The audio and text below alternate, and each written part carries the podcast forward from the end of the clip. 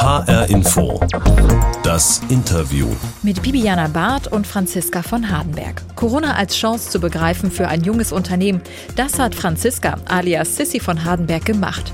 Sie gründete noch vor Corona eine Schmuckmarke. Dann kommt die weltweite Pandemie. Also ich bin da jetzt nicht reingegangen in diese ganze Zeit und habe da jemals irgendwie den Kopf in den Sand gesteckt.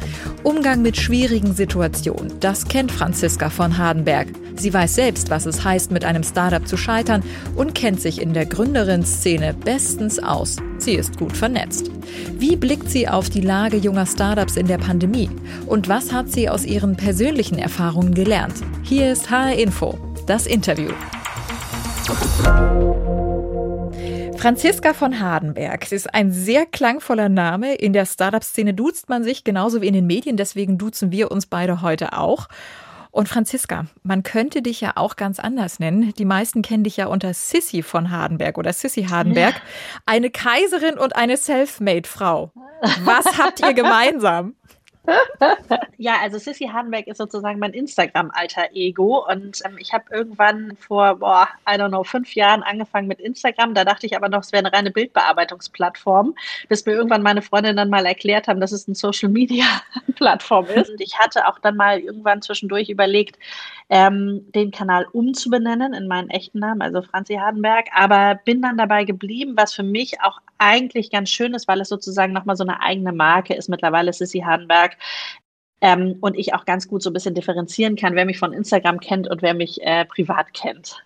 Wir wollen gleich ins Thema einsteigen. Und zwar, du hast kaiserlich gegründet, muss man sagen. Letztes Jahr 2020 hast du dein junges Unternehmen The Sisbliss, ein Schmuckunternehmen gegründet, kurz vor Corona, genau. das dann auf einmal über die Welt kam. Für ein Schmuckunternehmen, du vertreibst Schmuckstücke, die du auch mit anderen Unternehmen oder beziehungsweise mit Juwelieren produzierst. Auf einmal kommt Corona, kein Showroom ist mehr möglich, du kannst deine Produkte nicht mehr präsentieren, keine Besuche bei Händlern. War das nicht Gift für ein so junges Unternehmen?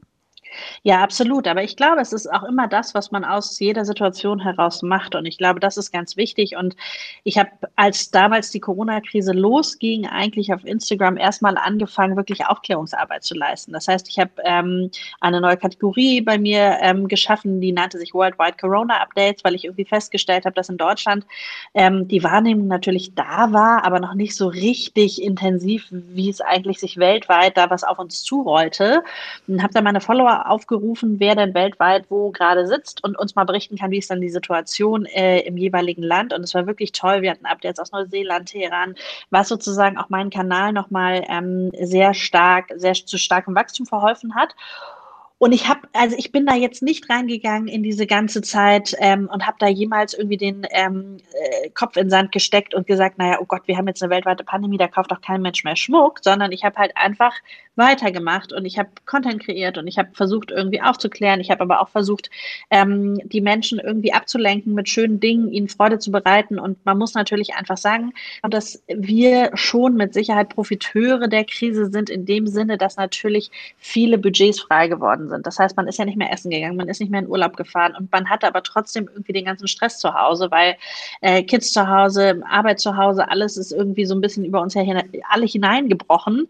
Und da war es wirklich schön, weil wir am Ende des Tages ja eigentlich eine Female Empowerment Marke sind, dass wir, glaube ich, ganz vielen Frauen durch diese Krise auch helfen konnten, indem sie sich was mit was Schönem belohnt haben von uns und ähm, dass sie, glaube ich, sehr motiviert hat, durchzuhalten und sich auch ein Stück weit für die viele Arbeit zu belohnen.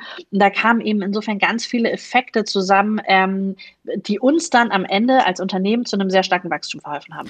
Franziska, genau das ist nämlich auch das Spannende an deinem Unternehmen. Ich habe das erste Mal wirklich mitbekommen, äh, dass da jemand unwahrscheinlich erfolgreich ist mit Schmuck, mit Ringen, die jetzt auch jetzt nicht unwahrscheinlich günstig sind, als jemand gepostet hat, Corona-Klunker. Ja. Was macht dieser Begriff mit dir? Ja, der, der Begriff polarisiert natürlich, weil es äh, ist natürlich definitiv so, und darauf weise ich auch auf meinem Kanal immer wieder hin, dass es natürlich auch ganz, ganz viele ähm, Branchen, Menschen, Unternehmen gibt, die unglaublich gelitten haben jetzt in dieser ganzen Krise. Und aber insofern ist es natürlich schon ein Begriff, den äh, die Bloggerin Alexa von Heiden geprägt hat die sich in dieser Zeit ähm, eben einen Ring bei uns ähm, gekauft hat und den dann eben als ihren Corona-Klunker tituliert hat, was ich dann aufgenommen habe, weil ich es lustig fand und ähm, sie ist ja selber sehr erfolgreiche Autorin und Texterin und ähm, das hat mir natürlich irgendwie, ja, das hat mich gefreut, dass sie das so tituliert hat, aber ich würde es tatsächlich ähm, gar nicht so sehen, sondern ich glaube tatsächlich, was wir versuchen mit unserem Schmuck und das ist auch etwas, was ähm, wir schon von vornherein gemacht haben, wir versuchen wirklich Frauen zu motivieren, sich Schmuck selbst zu kaufen und nicht darauf zu warten, dass sie es geschenkt bekommen und dass wir ihm sagen, you deserve it, kauf sie doch einfach selber. Und Franziska zusammengefasst, was würdest du sagen? Was war deine persönliche Überlebensstrategie für dein junges Unternehmen während Corona? Runtergebrochen. Ich glaube, es war wirklich, wenn ich jetzt auf die Krise zurückschaue, einfach nicht zu überlegen, oh Gott, jetzt haben wir diese Krise und niemand kauft mehr Schmuck, sondern wahrscheinlich einfach zu sagen, Vielleicht genau jetzt und einfach weiterzumachen. Ich glaube, das war vielleicht so ein bisschen das Geheimnis. Wo stehst du jetzt mit dem Unternehmen ähm, im Bereich Mitarbeiter, Umsatz, Verkauf, damit wir ungefähr einen Eindruck haben? Ja, gerne. Also wir ähm, sind jetzt gewachsen. Wir sind letztes Jahr im November in ein größeres Büro gezogen, ähm, was, was wir sehr genießen in Berlin Mitte. Und ähm, wir sind acht Mitarbeiter. Ähm, umsatzseitig werden wir dieses Jahr wahrscheinlich circa drei Millionen Euro Umsatz machen. Das mit nur Instagram-Vertrieb, das muss man erstmal erreichen. Ja. Was ja. würdest du sagen? Du kennst dich ja unwahrscheinlich gut aus in der Startup-Szene. Du bist ein alter Hase, darauf werden wir noch zu sprechen kommen, obwohl du erst 37 Jahre alt bist. Welche Startups waren aus deiner Sicht besonders erfolgreich während dieser Pandemie? Welche Branchen? Also ich glaube natürlich, was, was sicherlich interessant zu sehen ist, ist der ganze Rise von den, von den schnellen Lieferdiensten. Also Gorillas, Flink und Co. Also diese On-Demand-Lieferdienste sind natürlich im letzten Jahr irgendwie alle aus dem Boden geschossen. Und ich glaube halt jeder, der das ganze Thema ähm, Logistik und äh, Lieferung an Privathaushalte, Same Day knackt, der hat natürlich in dieser Pandemie sicherlich gewonnen. Ich glaube tatsächlich, dass der ganze E-Commerce natürlich einen großen Boom erlebt hat. Also alle, die sozusagen online gut aufgestellt waren, waren in meinen Augen hoffentlich äh, Gewinner dieser Krise, weil ähm, die Menschen natürlich irgendwie nicht mehr in die Läden gehen konnten und nichts mehr so einkaufen konnten. Und insofern ist E-Commerce sicherlich der, der große Gewinner. Ja, also die meisten meiner Freunde machen eigentlich auch E-Commerce-Themen. Also ich, ich, da denke ich eigentlich irgendwie am meisten dran. Das sind, das sind sicherlich Gewinner der ganzen Zeit. Gibt es Verlierer der ganzen Zeit? Ja, mit Sicherheit. Ja, mit Sicherheit natürlich das ganze Thema Gastronomie. Ne? Also das ist natürlich etwas, wo viel Geld drin steckt, viele Investitionen. Ich kenne viele Geschichten auch aus Berlin von jungen Gastronomieunternehmern, die natürlich irgendwie aufmachen wollten im letzten Jahr. Und das ist natürlich echt brutal. Ähm, dann sicherlich auch viele äh, andere körpernahe Dienstleistungen, ja, ob es jetzt Kosmetik ist oder, oder Nagelstudios oder was auch immer. Also ich glaube, das ist schon wirklich richtig schwierig gewesen, ähm, da die Unternehmen erfolgreich durch die Krise zu bringen, weil man das ja auch nicht digitalisieren kann. Also so eine Dienstleistung, die ist ja sozusagen einfach nicht ähm, replizierbar. Und ich denke, das sind mit Sicherheit natürlich die die ich gar nicht als Verlierer bezeichnen würde, weil ich finde, um zu verlieren, muss man ja aktiv was tun. Die sind sozusagen einfach ja die echten Pechvögel, ähm, weil ich auch immer gedacht hätte, dass Gastronomie ähm, eigentlich so ein sicheres Geschäft ist, wenn man das gut macht.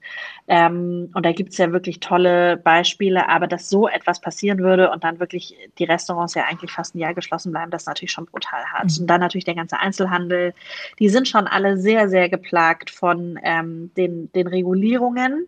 Nichtsdestotrotz finde ich eben nochmal an dieser Stelle erwähnenswert, dass ich es wirklich ähm, großartig finde, dass wir eben wirklich in diesem Land Deutschland leben dürfen, wo es so viele Möglichkeiten der staatlichen Förderung gibt. Auch wenn natürlich immer viel gemeckert wird, dass es nicht rechtzeitig kommt und dass es alles lange dauert und wie auch immer. Aber wenn ich heute durch die Straßen in Berlin gehe, dann sehe ich doch noch sehr, sehr, sehr viele, die da sind.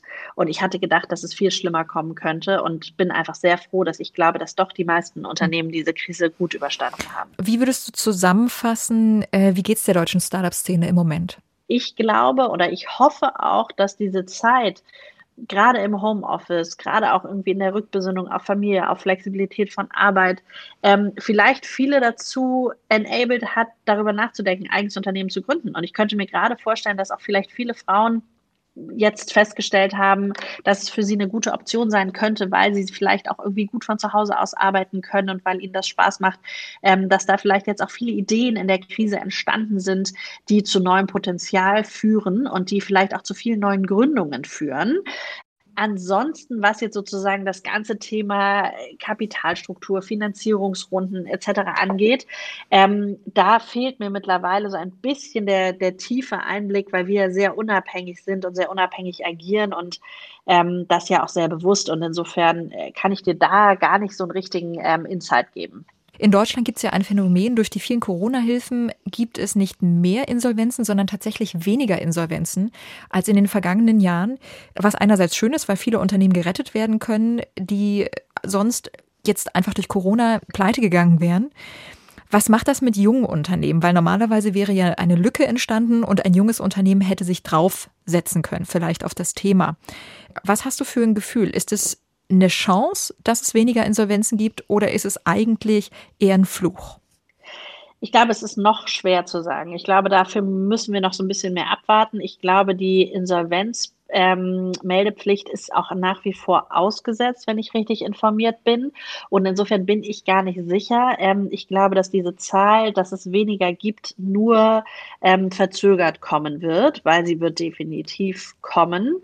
Und ich denke, es kommt wie immer so ein bisschen darauf an, in was für einer Phase sich die Unternehmen befunden haben, in was für einem Markt sie agieren. Ich glaube, es gibt viele Märkte, die vielleicht ähm, sich auch verändert haben, vielleicht auch ein Stück weit weggebrochen sind. Dafür gibt es neue Opportunities, die dazugekommen sind. Insgesamt ähm, ist es natürlich so traurig, das ist schon auch immer ein, ein ja, Gang der sozusagen, nicht Gang der Zeit, aber sozusagen ein Lauf der Dinge, ähm, dass sich so ein Markt auch immer wieder bereinigt. Ähm, es immer wieder Geschäftsmodelle gibt, die sich schwerer tun als andere. Und insofern gehe ich davon aus, dass wenn diese Insolvenzmeldepflicht wieder, ähm, also wieder sozusagen eingesetzt wird, dass wir da auch nochmal verstärkt ähm, ja, Insolvenzen sehen werden.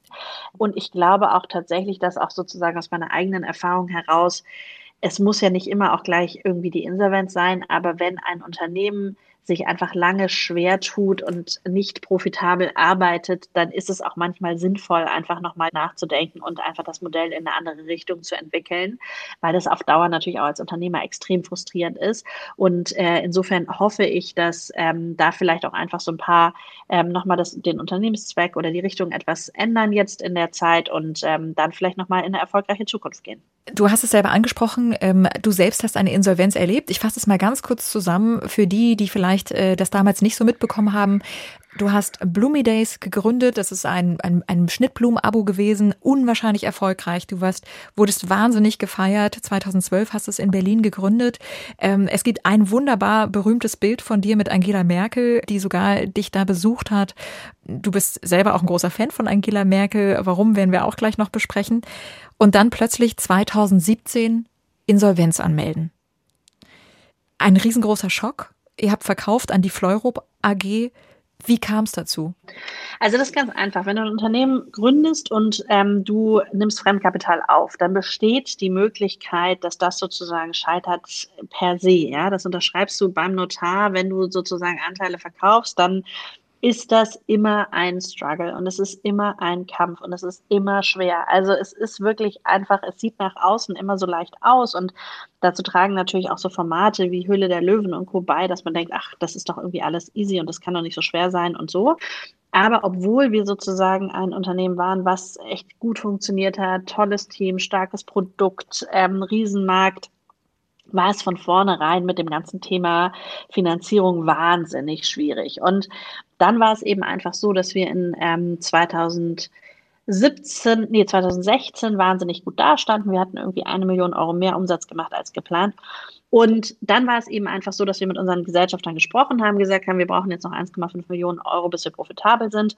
Und dann haben sich unsere beiden größten Gesellschafter darauf committed, jeweils 750.000 Euro zu investieren.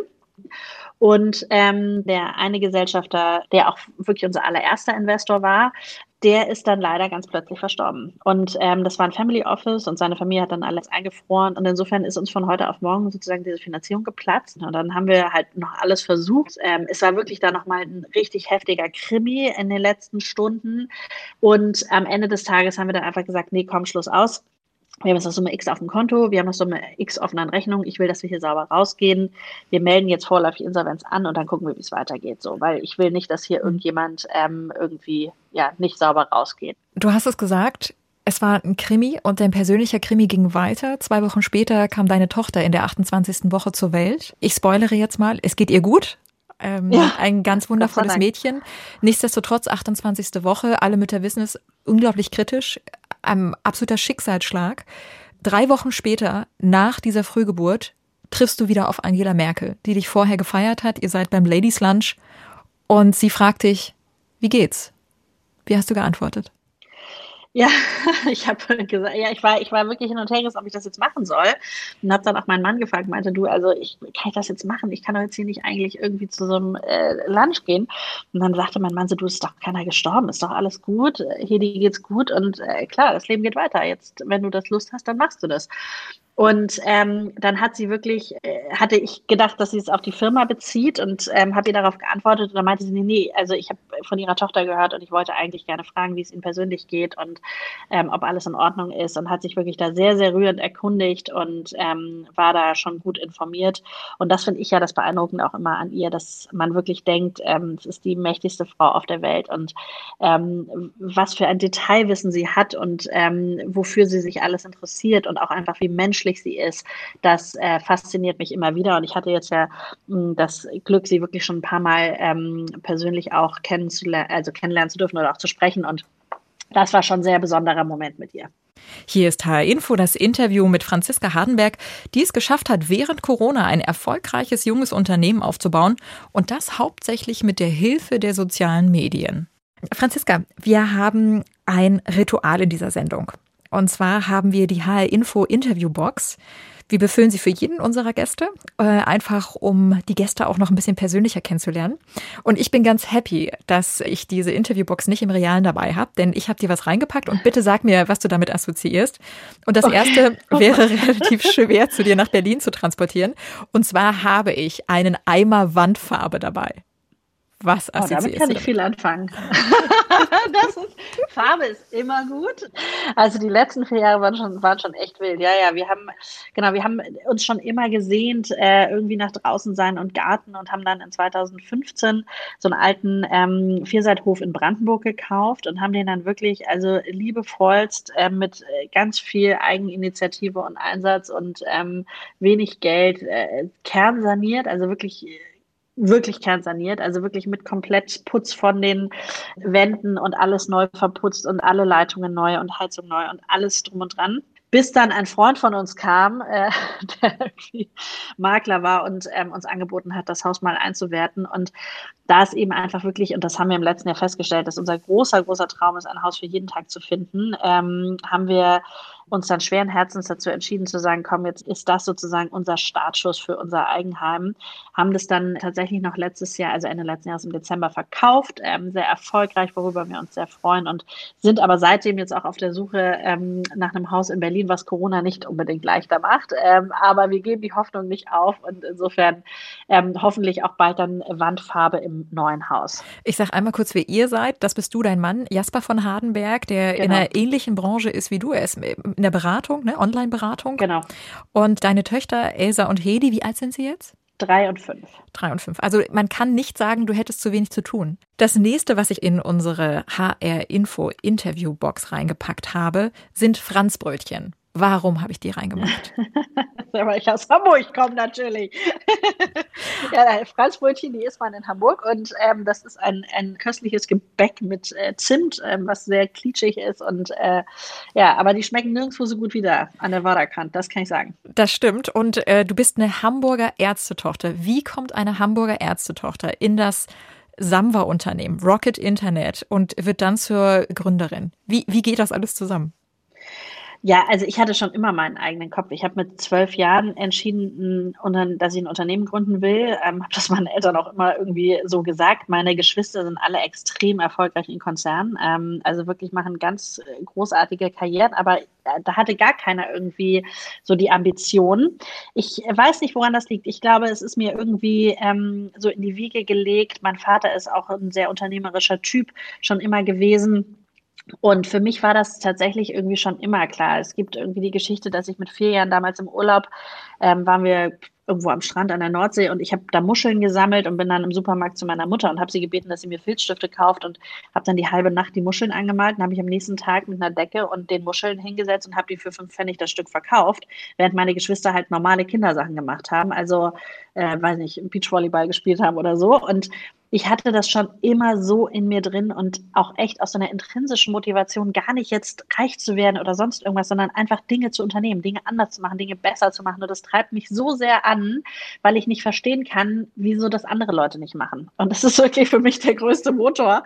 Ähm, das beste Beispiel war letztes Jahr Masken ich wollte echt keine Masken machen. Wir haben, äh, ich habe gesagt, das ist nicht unser Game, wir müssen jetzt keine Masken machen, das ist totaler Quatsch. Aber niemand hat mal ernsthaft darüber nachgedacht, wie man eine vernünftige Stoffmaske macht. Und das hat mich so aufgeregt.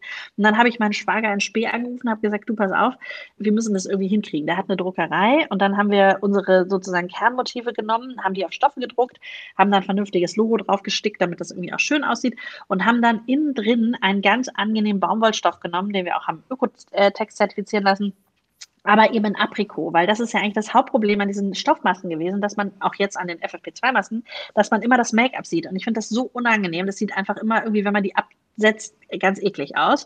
Und dann haben wir das innen drin mit so einem Aprikotstoff gemacht, haben äh, einen vernünftigen Drahtbügel reingemacht, dass der auch für Brillenträger funktioniert.